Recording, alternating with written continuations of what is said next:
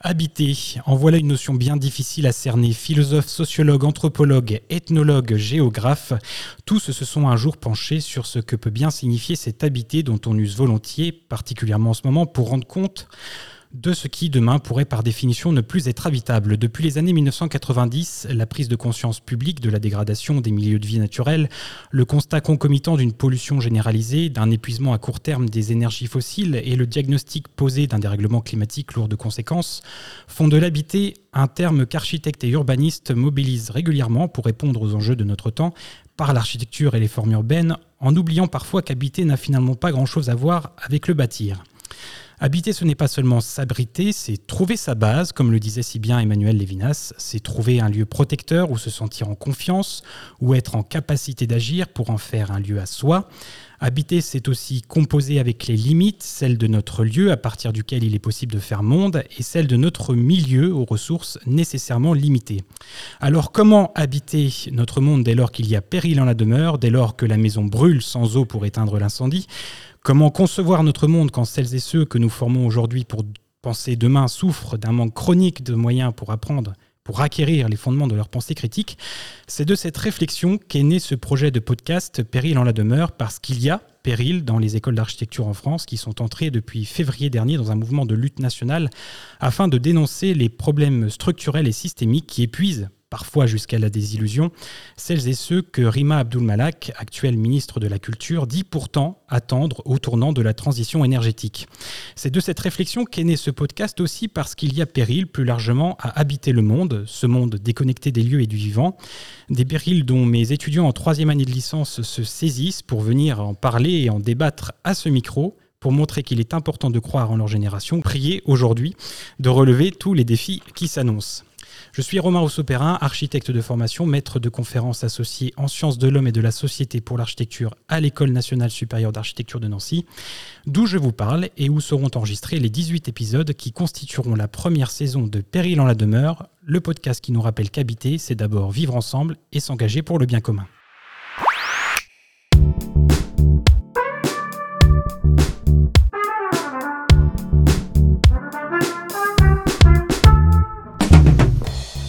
Bonjour et bienvenue pour ce tout premier épisode de Péril en la demeure, un podcast produit et animé par la future génération d'architectes qui, dans le cadre de leur cours en anthropologie de l'habité, sont invités par mes soins à se saisir d'une thématique étudiée par les sciences humaines et sociales pour la mettre dans la perspective, la perspective pardon, des évolutions sociétales à l'œuvre. Il y a quelques semaines se clôturait la Convention citoyenne sur la fin de vie, un exercice démocratique salutaire auquel ont participé 184 citoyens tirés au sort qui appelaient, dans leurs conclusions, à améliorer l'offre de soins palliatifs dans l'Hexagone et à renforcer, entre autres, les moyens humains et financiers des hôpitaux. Si les moyens précaires dont disposent les hôpitaux et particulièrement l'hôpital public ont été largement mis en évidence par la crise sanitaire que nous venons de traverser, comme s'il en fallait une pour s'en rendre compte, qu'en est-il de nos logements, de nos maisons, de nos appartements? Sont-ils adaptés à notre fin de vie? Jusqu'à quand pourront-ils être le lieu de notre ancrage sur Terre, de notre capacité à faire œuvre, sans que des aménagements grossiers nous ramène sans cesse à notre condition vieillissante et de plus en plus dépendante. Comment expliquer à ces personnes attachées à leur logement comme à tous les souvenirs qui l'abritent, qu'elles vont devoir déménager pour accéder aux soins dont elles ont besoin. Que dire à ces habitants du 7e âge, du 3e âge, carrément 7e, qu'elles vont devoir déménager parce que leur logement ne peut pas être adapté à leurs nouvelles conditions physiques? C'est de toutes ces questions qu'Abla, Juliane, Justine, Louise et Quentin viennent débattre aujourd'hui dans Péril en la, en la demeure, le podcast qui invite à agir pour habiter demain. Et bonjour Abla, Justine, euh, Louise, Quentin. Bonjour. Bonjour. Alors, c'est un enregistrement en public, vous êtes les premiers à passer, vous n'avez eu que deux jours pour vous préparer à cette émission, alors je crois qu'on peut euh, vous applaudir au moins pour ça.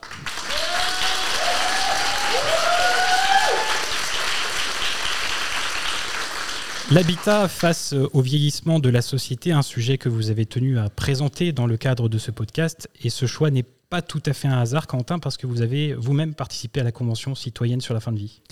Oui, c'est vrai. Donc, euh, vous l'avez dit, euh, récemment, les conclusions de la Convention citoyenne sur la fin de vie euh, ont été remises au président de la République. Donc, j'ai fait partie de cette convention après avoir été tiré au sort en novembre dernier. j'ai été, je dois dire, propulsé dans cette aventure démocratique. pour ceux qui l'ignorent, la convention a été organisée par le CESE, c'est le Conseil économique, social et environnemental, et c'est la troisième assemblée de la République dont le rôle est consultatif. Euh, donc pendant 4 mois, 9 sessions, donc soit 27 jours euh, de travail, nous avons euh, mis en place des consultations et des débats qui ont été organisés au Palais d'Iéna. nous avons auditionné des professionnels de santé, des philosophes, des représentants des cultes.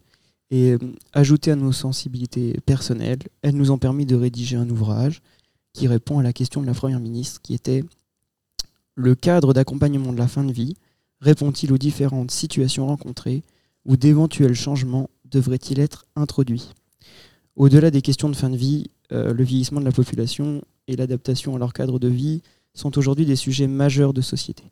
C'est en tout cas l'une des nombreuses conclusions que vous tirez, Quentin, à l'issue de cette consultation. Quelles sont euh, les, projections du vieillissement de la population française, euh, Juliane? Aujourd'hui, il y a 1,4 million de personnes en France qui ont plus de 75 ans. Et ce chiffre va rapidement passer à 5 millions, donc d'ici 2060. Et cette croissance de la population des personnes âgées est notamment due au phénomène des baby-boomers, intervenu juste après la Seconde Guerre mondiale. Il illustre une période pendant laquelle le taux de natalité a extrêmement augmenté, et donc aujourd'hui, les conséquences de cette période, elles s'observent par le manque de place dans les centres spécialisés comme les EHPAD. Cette euh, génération des baby-boomers, elle afflue de plus en plus et donc les centres et résidences pour les personnes âgées, euh, elles ne sont pas toutes en capacité de les accueillir. En France, 10% de cette population va avoir sa place en euh, résidence spécialisée, avec un âge moyen d'entrée de 80 à 85 ans. Au problème euh, se rajoute l'augmentation de l'espérance de vie de cette population, directement liée au progrès de la science et des conditions de vie bien meilleures aujourd'hui que durant le siècle précédent. Donc à partir de ce chiffre, on en conclut que les 14,2 millions des plus de 60 ans, ils vont vivre chez eux en prenant en compte le vieillissement et les effets physiques et psychiques comment ils vont s'adapter à leur habitat et comment la société les accompagne. Et quand vous parlez des baby-boomers euh, post-seconde guerre mondiale, pour être tout à fait précis, c'est d'eux qu'il s'agit dès lors que nous parlons d'accès immédiat aux, soins. Mais évidemment, les 5 millions de plus de 75 ans qui se profilent euh, à l'horizon 2060, on le comprend bien, ce sont plutôt les enfants de baby-boomers, euh, soit à peu près ma génération, hein, j'aurai 78 ans en 2060, j'espère que je serai en retraite, que je pourrai en profiter chez moi, et surtout que j'habiterai encore euh, ce monde. Point qui nous préoccupe donc aujourd'hui dans la perspective euh, de l'adéquation de nos logements à notre condition vieillissante, celui de l'accès aux soins, puisqu'on parle de plus en plus des déserts médicaux, de la difficulté à avoir un médecin traitant à proximité de chez soi. Sur ce point, l'économiste Olivier Bouba-Olga, qui est professeur des universités en aménagement de l'espace et en urbanisme, a d'ailleurs publié récemment une carte euh, figurant l'évolution des déserts médicaux en France entre 2015 et 2021, une période relativement courte. Et cette évolution est assez saisissante. On en a mis un aperçu sur le compte Instagram du podcast. Je vous invite à le consulter. Euh, Justine, il me semble que c'est un des points que vous identifiez parmi ceux qui rendent difficile la vie des personnes âgées, cette question de l'accès aux soins. Euh, on compte qu'actuellement 30% des personnes de plus de 60 ans euh, vivent en milieu rural, éloigné des centres hospitaliers, et qui en plus ne sont pas toujours en capacité de répondre aux soins. Nous avons tous conscience euh, des difficultés que peuvent rencontrer certaines personnes âgées à se déplacer, euh, ce qui est un véritable frein dans leur quotidien et dans leurs besoins liés à la santé. Sur ce sujet d'ailleurs, euh, la Convention citoyenne a relevé que 21 départements parmi les plus ruraux ne disposent actuellement pas d'unités de soins palliatifs et euh, une proposition qui a recueilli 79% euh, des suffrages lors de la Convention cherchait à garantir un accès équitable aux soins palliatifs pour tous sur le territoire au nom de la solidarité nationale, de la cohésion et de l'égalité sociale et territoriale. Alors là, il s'agit de soins, des soins palliatifs, pas nécessairement des soins courants, mais c'était évidemment le cœur du sujet de la Convention citoyenne. Justine, on l'a bien compris, l'accès aux soins conditionne la qualité du cadre de vie. Habiter, c'est aussi pouvoir trouver le repos et l'apaisement. Et quand on est éloigné des services de santé, on se doute que pour des personnes âgées, ça peut être une source de stress. Donc adapter le cadre de vie, ça passerait par un meilleur accès aux soins, mais pas que. Tout à fait. Secondement, la réglementation PMR, qui signifie personne à mobilité réduite, est mise en place seulement depuis 1975 pour les lieux publics, euh, par exemple les hôpitaux et les EHPAD. Cette réglementation a été étendue pour la première fois au secteur du logement en 1991. Et euh, rappelons que 58% des logements en France ont été construits entre 1949 et 1974 prouvant que la plupart des logements ne sont pas adaptés aux normes PMR et par conséquent à l'accès aux soins. Euh, plus de 9 conseils euh, confessionnels sur 10, conventionnels pardon, sur 10, euh, ont proposé la construction d'un projet de soins qui intégrait le patient et les proches afin d'assurer la faisabilité des soins à domicile. Pour être parfaitement clair, les conventionnels, c'est ceux qui ont participé, à la Convention, citoyenne. Hmm. C'est les 184 personnes tirées au sort pour y participer. Euh, pour préciser, quand on parle euh, de l'accès aux soins et aux services à domicile pour les personnes âgées, euh, on compte les soins de toilette, les aides ménagères et le service des repas. Accès aux soins difficiles donc, logement inadapté aux personnes à mobilité réduite, deux points qui induisent parfois l'obligation de déménager en dépit d'un attachement pour son chez-soi, on en parlera juste après. À cela s'ajoute quand même, il faut le dire, la perte ou en tout cas un certain délitement euh, du lien, social, Juliane. Exactement. 4 euh, millions de personnes âgées de plus de 60 ans, elles vont vivre seules. Et 300 000 de ces personnes euh, sont dans un isolement extrême, en situation de véritable mort sociale, ne voyant plus leur famille, leurs amis et ne parlant pas non plus à leurs voisins. cette solitude, dans la plupart des cas, elle n'est pas toujours choisie la mort du conjoint et en plus d'être un traumatisme de vie, elle va demander une réorganisation euh, de gestion de son logement. Donc par exemple, dans une interview, une vieille dame, elle va évoquer que pour elle, euh, un logement confortable, c'est un logement spacieux. Mais elle affirme qu'après le décès de son mari, euh, ce confort n'a complètement plus du tout la même valeur et que le logement deviendra trop grand pour une personne âgée seule. La vieillesse pouvant provoquer les pertes progressives de l'autonomie peut coïncider de façon aiguë avec la problématique d'isolement social, dont les conséquences touchent toutes les dimensions du bien-être des personnes âgées. Sur ce point, euh, nous avons majoritairement proposé d'impliquer les associations de bénévoles euh, pour les personnes qui sont isolées. Petite parenthèse, je le dis pour les groupes qui suivront, N'oubliez pas de mentionner la référence des entretiens ou des interviews que vous citez, hein, c'est important. Tout ce que vous dites, ça m'évoque euh, des souvenirs de personnes âgées qui occupent spontanément un trottoir, qui s'installent sur une chaise sur le seuil euh, de leur habitation et qui toute la journée regardent les gens euh, passer. Ça m'évoque ma voisine que je salue, Annette, si tu nous écoutes, qui guette tout le temps à sa fenêtre le premier passant pour faire un brin de causette. Tout ça, alors ça vaut bien évidemment pour les personnes qui ont la chance de pouvoir faire cela, parce qu'on se doute bien que vivre dans une tour euh, d'une quinzaine d'étages n'offre pas tout à fait les mêmes opportunités, à moins que les seuils des logements soient vraiment travaillés en ce sens, mais c'est malheureusement un point qui était euh, souvent négligé dans ce type euh, d'opération. Sur ce point, justement, regardons un peu la réponse apportée par des architectes à cette question du seuil qui est déterminante dans le maintien des relations sociales. Comme ça, je pense au foyer pour personnes âgées réalisé, je ne sais plus le nom, mais réalisé à l'est d'Amsterdam par l'architecte néerlandais Herman Herzberger, je le dis à la française, hein, pardon si j'écorche le nom. Euh, c'était dans les années 80, souvenez-vous, on en a parlé en cours euh, en début de semestre.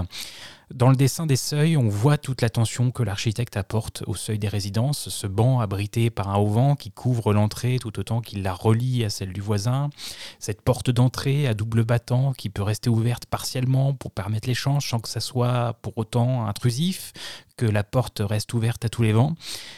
Pareil, nous vous mettons euh, quelques images euh, de cette euh, réalisation sur notre compte Instagram, Péril en la demeure tout attaché. Herzberger qui disait dans ses leçons d'architecture publiées en 2010 chez Infolio, le seuil est, en tant qu'aménagement construit, aussi important pour les contacts sociaux que les murs épais le sont pour l'intimité. Et comme je me plais à citer cet architecte, il met en garde sur la difficulté à défendre ce type d'aménagement auprès de la maîtrise d'ouvrage. Il dit dans ce, même livre les entrées, les auvents et bien d'autres formes d'espaces intermédiaires fournissent l'occasion de concilier des mondes qui se côtoient. De tels aménagements donnent cependant lieu à une certaine articulation des bâtiments qui requiert à la fois de l'espace et de l'argent sans que son utilité soit clairement démontrable et encore moins quantifiable. Aussi est-elle souvent très difficile à réaliser et exige-t-elle un constant effort de persuasion durant la phase de projet. Sans ça, sans cet aménagement préconçu, cette appropriation permise ou cette installation spontanée, ce terrain propice au pouvoir-faire, c'est souvent le repli sur soi, même la peur de l'autre, il faut le dire. On dialectise alors avec son chez-soi, qui se borne souvent à la porte de sa maison ou de son appartement. Et puis un jour, cette solitude, euh, si elle est avant tout pesante, elle, est, elle peut surtout finir par être dangereuse, menaçante, notamment quand la maladie s'installe et se présente euh, presque inévitablement l'épreuve du déménagement, du départ, quitter son chez-soi, qui est souvent une épreuve douloureuse. Ce n'est pas nécessairement la solitude qui pousse les personnes âgées à quitter leur logement, Justine. En effet, il y a un véritable attachement pour son chez-soi. Cet attachement, euh, il est principalement lié à l'idée de liberté, d'autonomie et d'intimité des aspects qui renvoient spontanément au bien-être de l'esprit et du corps. Euh, donc il est question de s'approprier son environnement d'habitat et d'établir son propre confort, si bien physique que mental. Au final, c'est créer son climat de vie. En plus, euh, la dimension sentimentale liée aux souvenirs et aux moments de vie dans l'habitat contribue à l'attachement au logement. Et on a l'emplacement géographique, le climat, et le contexte du logement euh, qui sont très souvent appréciés par les personnes qui donc n'envisagent pas ou ne se voient pas quitter leur chez-soi pour aller ailleurs. L'épreuve du départ, donc, qui est souvent un déchirement que l'on associe régulièrement, à tort ou à raison, à une perte d'autonomie, d'autant plus lorsque ce départ est subi, quand il s'impose euh, face à la maladie. Est-ce que la Convention citoyenne a fait des propositions sur ce point, Quentin, sur la question du maintien à domicile dans le cadre des soins palliatifs, pour parler plus concrètement de la fin de vie pour ces personnes qui sont donc attachées euh, à leur logement, nous avons proposé de développer les équipes mobiles de soins palliatifs, euh, permettant une hospitalisation à domicile, provisoire ou continue, et reprenant en cela la loi de 1999 qui incite que toute personne en France a le droit d'accès aux soins palliatifs à domicile ou en milieu hospitalier. Un qui ne veut vraiment pas quitter son logement, c'est Karl Fredriksen, Fredriksen, pardon, ce vendeur de ballons à la retraite du film d'animation de Pixar, là-haut, qui n'a pas envie de vendre sa maison au promoteur qui lui rachèterait pourtant bien à prix d'or. Pour votre intermède, euh, vous nous proposez la diffusion d'un extrait redoublé. Alors comme c'est le premier épisode, peut-être est-il nécessaire de préciser à nos auditeurs le principe de l'intermède. Hein. Durant trois minutes, les groupes d'étudiants ont le loisir, euh, ont la liberté de proposer ce qu'ils veulent à vos oreilles attentives, que ce soit en lien direct ou non avec leur thématique. Et la condition, c'est que tout cela se fasse dans le respect du droit d'auteur. C'est pourquoi votre groupe ne se contente pas ici de diffuser un extrait du film, nous n'en avons pas le droit, mais un doublage que vous avez vous-même interprété avec vos voix, vos bruitages et votre musique libre de droit. Un extrait réinterprété donc de là-haut qu'on écoute tout de suite. Quelle jolie vue, hein, Ellie. Ah J'ai du courrier.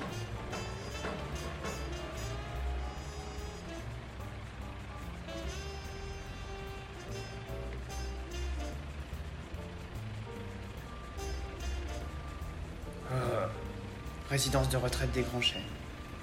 Bah mon vieux,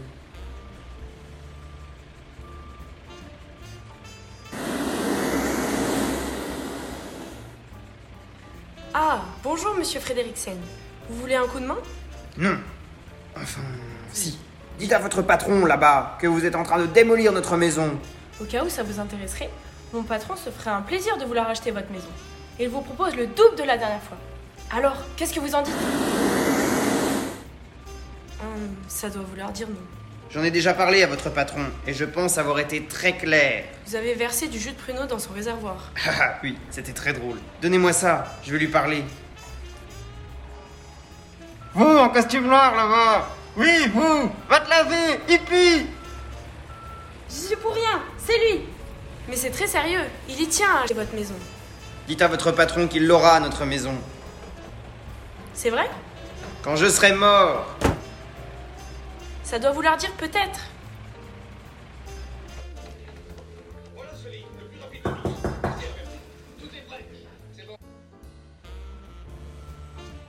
Bonjour madame, monsieur.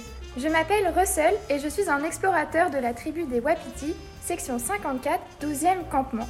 Avez-vous besoin que je vous rende un service aujourd'hui, monsieur? Non. Je peux vous aider à traverser la rue? Non. Euh, je peux vous aider à traverser votre jardin?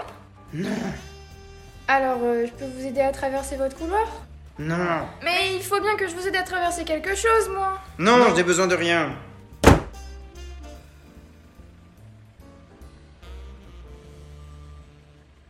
Bonjour madame, monsieur. Euh, Je m'appelle Russell Euh, et je suis un explorateur de la tribu des Wapiti, section 54, 12e campement. petit Avez-vous besoin que je Non, merci, je n'ai besoin de rien. monsieur Aïe.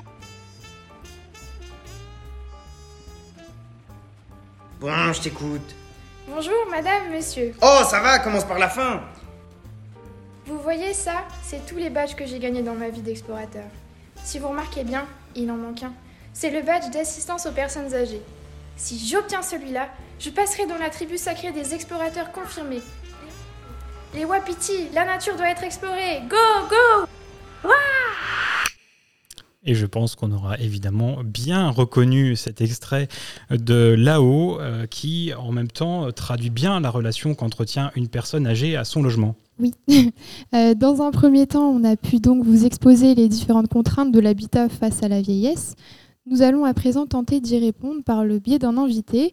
Nous sommes aujourd'hui accompagnés de Nathan Won, jeune diplômé de l'école d'architecture de Nancy, qui a justement pu travailler sur ces thématiques l'année dernière dans le cadre d'un atelier de projet, le Domus Lab, proposé en deuxième année de cycle master. L'atelier euh, du Domus Lab a été créé il y a plus de 5 ans, hein, il faut le dire, et encadré euh, par Nadège Bagar et Sylvain Sabot, deux maîtres de conférence à l'école d'architecture de Nancy. Bonjour Nathan, est-ce que tu peux nous expliquer rapidement en quoi consiste l'atelier du Domus Lab?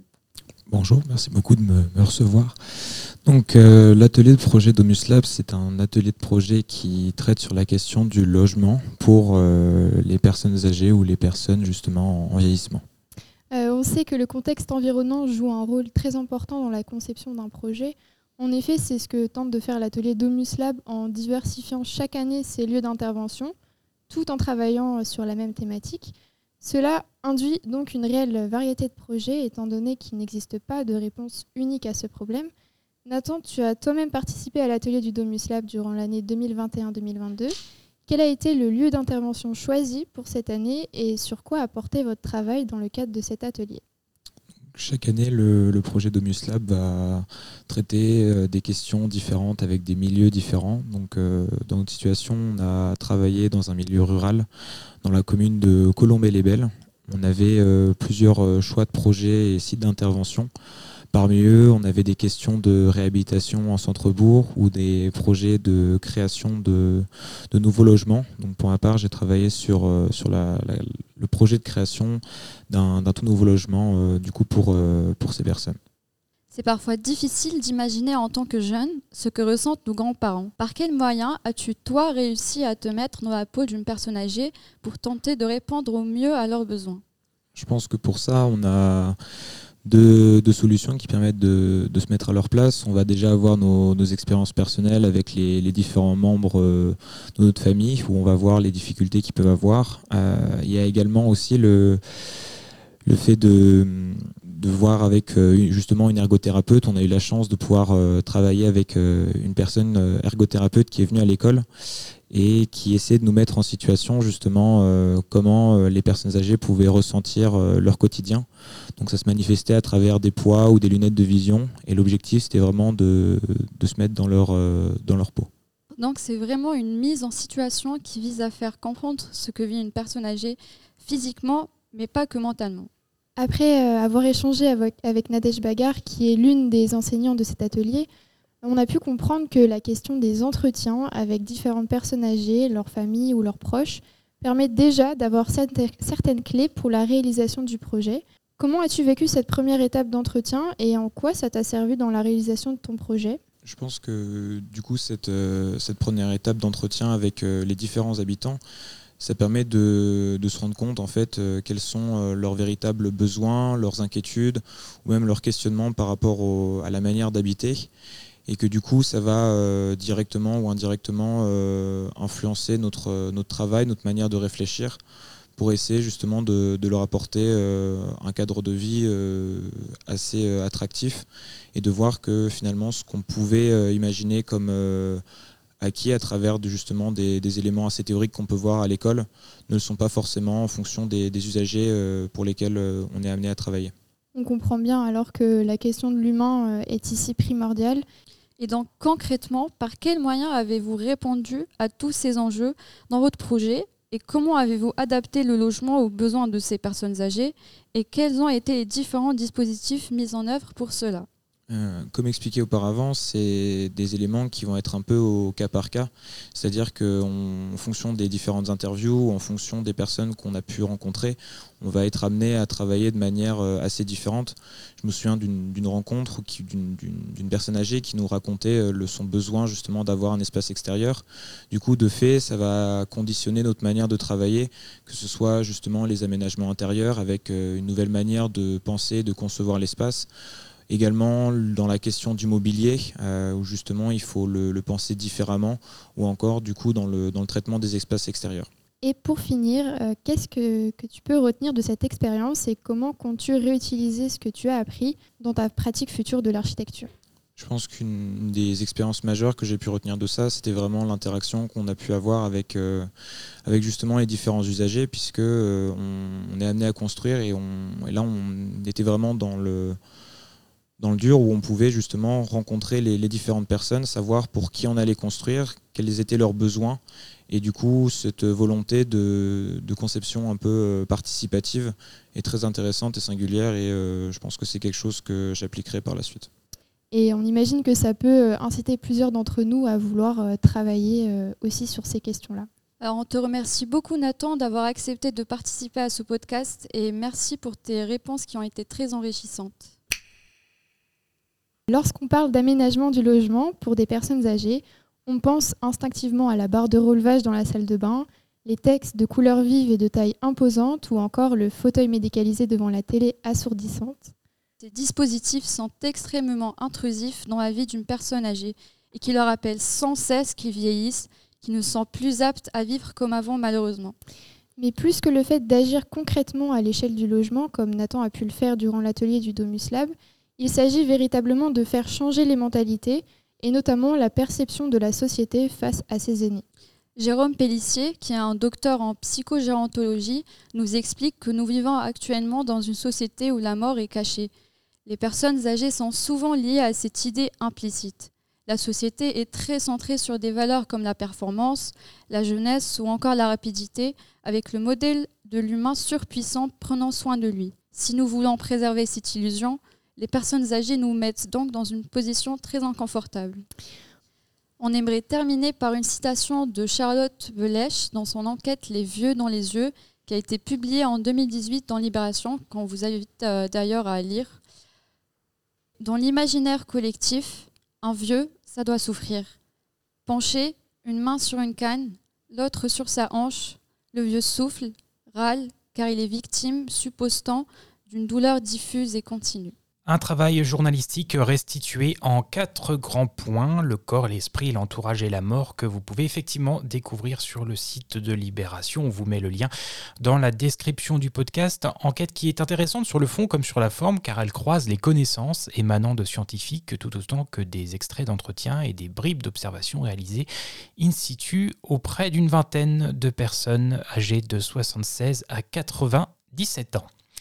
Merci à Bla, Justine, Louise, Quentin et Juliane, bien sûr, que j'ai omis de saluer au début de ce podcast. Désolé. Merci d'avoir relevé le défi de passer en premier. Merci d'avoir mis cette thématique sur la table. Elle était opportune, mais plus que nécessaire, car habiter, c'est envisager le passé, le présent, mais aussi le futur, pouvoir se projeter, s'imaginer vivre en ce lieu encore un moment, ou même pour le reste de sa vie. Dans des conditions physiques et psychiques qui ne répondent peut-être pas ou plus à nos idéaux, mais que nous nous devons euh, d'envisager, on l'aura compris. Il ne s'agissait pas tant dans cet épisode de répondre exhaustivement à la question des solutions qui se présentent face à l'adaptation des logements pour nos vieux jours, mais plutôt de faire le constat de ce qui pêche dans notre façon d'habiter aujourd'hui les dernières années de notre vie, que l'on soit en bonne ou en moins bonne santé. Peut-être deux points à retenir. Le premier, c'est l'engorgement des services de soins et d'accueil destinés aux personnes âgées. Nous y reviendrons un peu plus en longueur euh, dans le deuxième épisode de notre podcast consacré aux EHPAD. Et le second, celui du maintien à domicile, qui est sans doute une destinée à laquelle aspire le plus grand nombre d'entre nous, mais qui n'est pas forcément, en tout cas aujourd'hui, la plus évidente à mettre en œuvre. C'est pourtant dans un chez-soi patiemment construit que nos souvenirs se logent, dans le confort de nos objets et de nos meubles, qui entretiennent entre eux un rapport singulier qui trahit une part de notre être au monde. Mais gare à ne pas devenir prisonnier de ces souvenirs, car c'est aussi dans ce même chez-soi que nous avons construit un réseau social de proximité, de familiarité, qui peu à peu se tarit à mesure que notre entourage s'éloigne, au point qu'il finit parfois par nous quitter définitivement. Dans son ouvrage intitulé Demeure terrestre, enquête vagabonde sur l'habité, réédité aux éditions de l'imprimeur en 2020, le philosophe Thierry Paco parle de la fin de vie de sa maman et dit elle est morte dans sa 87e année en bonne santé, pourrait-on dire, et totalement autonome, mais de plus en plus seule, du simple fait démographique que de moins en moins de ses connaissances appartenaient à son monde. Elle était de plus en plus isolée dans son monde. Habiter, c'est finalement se rappeler à notre condition de mortel, à cet horizon commun qui traversera les temps et que nous nous devons de penser aujourd'hui pour améliorer nos lendemains. Habiter, je le disais en introduction, c'est vivre ensemble, jeunes et moins jeunes, et s'engager pour le bien commun, ce même bien commun qui enjoint notre société à considérer dignement ses aînés. C'était Péril en la demeure, podcast produit et animé par la future génération d'architectes formés à l'école d'architecture de Nancy, où nous nous retrouverons pour un prochain épisode qui se penchera cette fois plus spécifiquement sur la tombée en désuétude des maisons de retraite. En attendant, retrouvez-nous sur Instagram en écoute libre sur toutes les plateformes et si vous avez aimé, n'oubliez pas de vous abonner.